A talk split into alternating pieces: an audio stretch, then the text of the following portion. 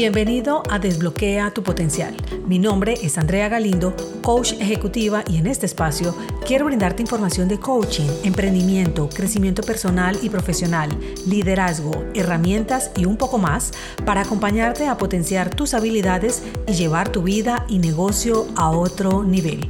Quédate que comenzamos.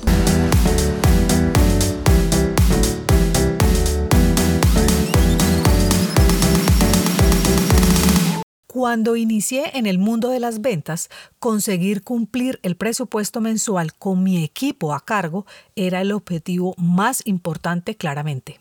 Sin embargo, nunca estarás preparado al 100% para ejercer el rol que te pongan, pues por mucho conocimiento académico que tengas, si no lo has realizado antes, te darás cuenta que era poco lo que conocías cuando ya entras en acción. Y si ya lo has realizado en otras empresas, te darás cuenta que cada equipo es diferente, que cada producto o servicio es diferente. Por ende, las estrategias varían. Igualmente, teniendo experiencia, vas a encontrar desafíos casi a diario.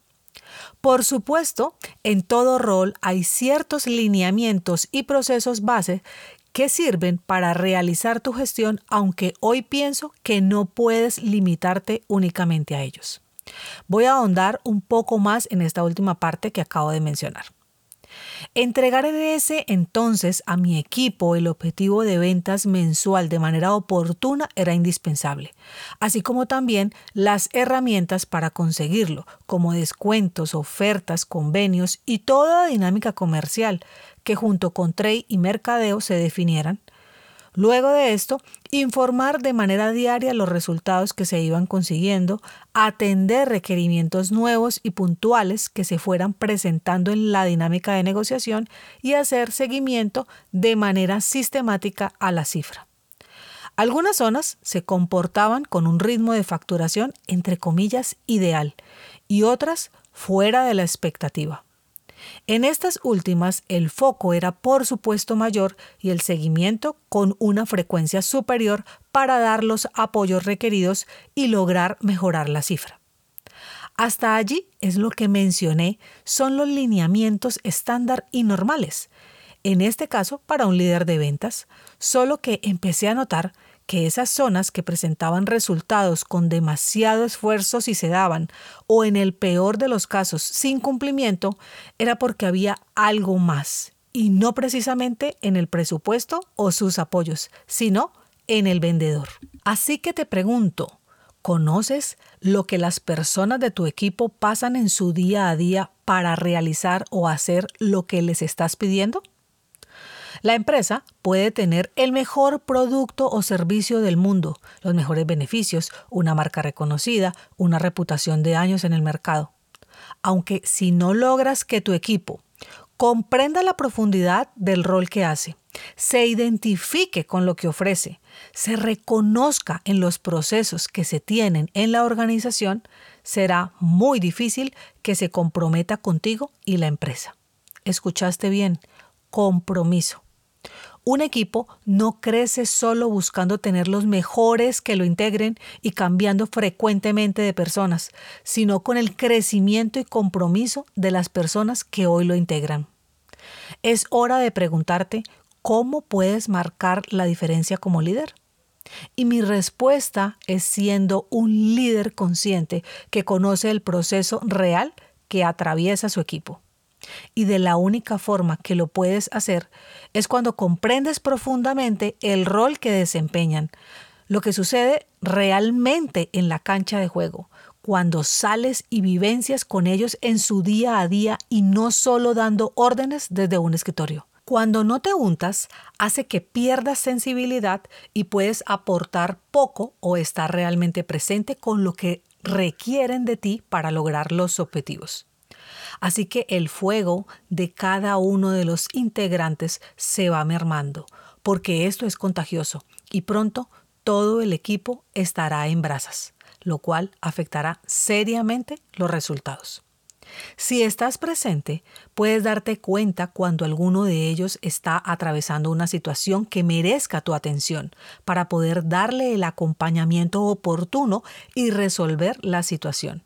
En caso tal, poder sacar los aprendizajes para retroalimentar al resto del equipo e ir interiorizando cómo abordar ciertas situaciones. Piensa, varios pueden realizar el rol normal de líder siguiendo los lineamientos generales que existen, aunque si ha vivido en carne propia lo que pide a su equipo, su mensaje conectará, tendrá sustancia, dimensión y profundidad. Yo nunca fui vendedora, ni hice la carrera de escalamiento que debería tenerse para llegar a ser una líder con un equipo nacional de ventas. Sin embargo, para poder hacerlo, cuando tuve la oportunidad, me fui con ellos a vender. Cuando alguien se retiraba, yo cubría la zona. ¿Tenía que hacerlo? Por supuesto que no. Nadie me lo pedía, aunque sabía que si lo hacía, tendría la sensibilidad y entendimiento y eso hace que puedas inspirar y acompañar mejor a tu equipo, que haya una verdadera conexión consciente. Cuando tu equipo se da cuenta que tú no te tomas el tiempo de entender lo que vive en su rol cada día, cuáles son sus desafíos y limitaciones, tu mensaje se quedará corto, simplista y desconectado de su realidad. Entonces, ¿cómo pueden confiar en ti? Se genera entonces una distorsión, porque lo que para ti puede ser una tarea sencilla y fácil de realizar, para tu colaborador puede ser un gran reto. O lo que para ti es una excusa que afecta los resultados, él puede pensar que hizo su mejor esfuerzo. Espero que me sigas. Entonces, cuando tienes reglas de juego totalmente distintas a las de tu equipo, el fuego se va extinguiendo y tu misión es mantener el fuego encendido. El mayor valor que le puedes transmitir a tu equipo no es cómo pueden triunfar cuando le entregas todas las herramientas para que lo hagan, sino cómo seguir adelante cuando los resultados no se dan, cuando se sienten cansados, cuando su fuego se está apagando y lo único que esperan de ti es que soples sus brasas para avivarles el fuego. Esto no es un reflejo de debilidad, es la transmisión de tu sabiduría por haber vivido lo que ellos están atravesando, que pudo haberte costado hasta lágrimas. Acompañar a tu equipo bajo tus vivencias los hará sentirse confiados y generará una poderosa cercanía que los irá retando a aspirar a nuevas fases profesionales y, por qué no, a superarte. Deja el miedo a que esto pase. ¿Resonó esto contigo? Deja de centrarte solo a exigir resultados cuando no te has dado la tarea de entender qué está atravesando tu equipo.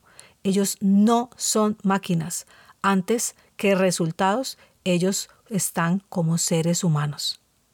Te dejo algunas preguntas de introspección que puedes realizarte. ¿Te has detenido a pensar y comprender qué momento está atravesando cada uno de los integrantes de tu equipo? Conoces lo que puedes conscientemente ofrecerles para poder usarlo como vínculo de conexión? ¿Dónde se queda corto tu mensaje hablando solo de resultados pero sin conectar con el valor profundo que tu colaborador requiere? ¿Cómo puedes acompañar desde tus victorias y derrotas para inspirar a tus colaboradores? Puedes apartar un espacio con cada uno de los integrantes de tu equipo para tener sesiones uno a uno y charlar cómo la están pasando en este momento?